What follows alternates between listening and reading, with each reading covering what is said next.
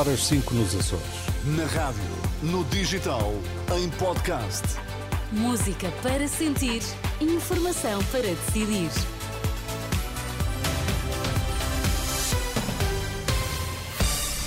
Notícias na Renascença destaques a esta hora.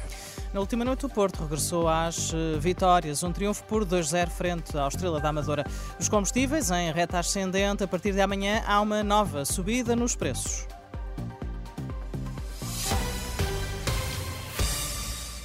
O Porto recebeu e bateu o Estrela da Amadora por 2-0. Galeno e João Mário marcaram os golos que permitem aos Dragões voltar aos triunfos. No final do encontro, Sérgio Conceição disse que houve justiça no resultado.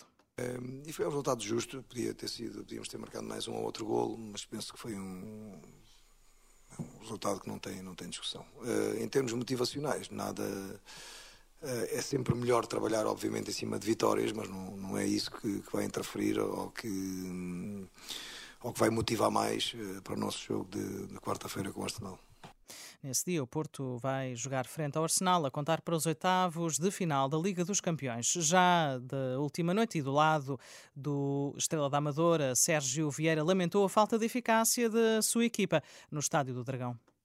Infelizmente, não só no processo defensivo não conseguimos ser mais, mais intensos, mais, eh, mais pressionantes em noutras zonas longe das nossa, da nossa baliza, como também não conseguimos sair eh, tantas vezes quanto queríamos nas transições e, não, e, também não conseguimos, em, em termos de, de, de posse, ter a verticalidade que nós queríamos.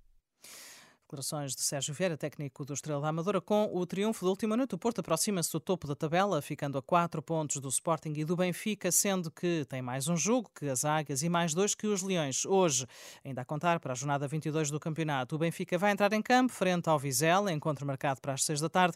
À mesma hora jogam Estoril Praia e Gil Vicente. Às três e meia da tarde, o Casa Pia recebe Oroca e às oito e meia da noite, o Sporting Braga vai receber o Farense. Não há um aumento de salários por decreto. É desta forma que Pedro Nuno Santos responde ao chumbo do PCP, à agenda para o trabalho digno. Na última noite, na SIC, no debate com Paulo Raimundo, o líder socialista lamentou que os comunistas não tenham dado voto favorável a um diploma que disse só tinha avanços. Pedro Nuno Santos eh, afirmou que a única forma de aumentar salários é através de uma diversificação da economia. A agenda, a agenda, para o Trabalho Digno foi a primeira reforma a sério do trabalho que não teve nenhum recuo, só teve avanços. Infelizmente não pôde contar com o voto do PCP porque não, tinha, não estavam lá algumas coisas que o PCP achava que tinham algumas. E, portanto, algumas. certo. E do ponto de vista salarial, o PCP fala várias vezes quer aumentar salários. Mas falta, claro. falta fazermos o debate como é que se aumentam os salários no país. E, esse, e, é, e é na diversificação da economia que nós vamos conseguir ter criar condições para que a economia portuguesa e as empresas possam pagar melhores salários. E isso para dizer o que é, em relação ao para dizer, para dizer que esta é a única maneira de nós conseguirmos aumentar de forma sustentada os salários em Portugal. Não é decretando aumentos salariais, porque a economia não funciona assim.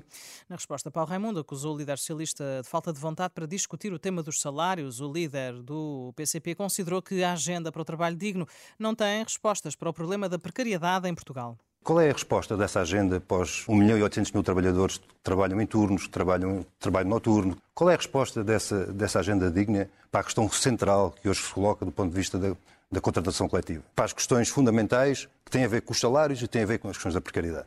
É curioso, Pedro Nuno Santos, quando vem criticar, fazer observação sobre a nossa proposta, utiliza exatamente o mesmo método que utilizou o Rui Rocha no debate que tive com ele. Como é que se paga? Quanto é que custa? É, o Mas é que isso é e quando nós, é verdade, é verdade. Quando nós não temos vontade para as medidas, a primeira questão que se pergunta é quanto é que custa.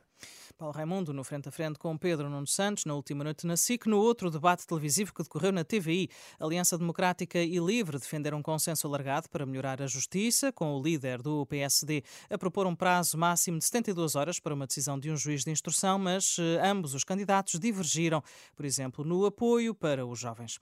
Se precisar de atestar o depósito do carro, valerá a pena fazê-lo durante o dia de hoje, porque amanhã vai pesar mais na carteira. O preço dos combustíveis volta a subir, o gasóleo fica 2,5 cêntimos mais mais caro, a gasolina aumenta 3 cêntimos e meio. Desde dezembro, o preço dos combustíveis tem estado a subir de forma consecutiva face às cotações nos mercados internacionais.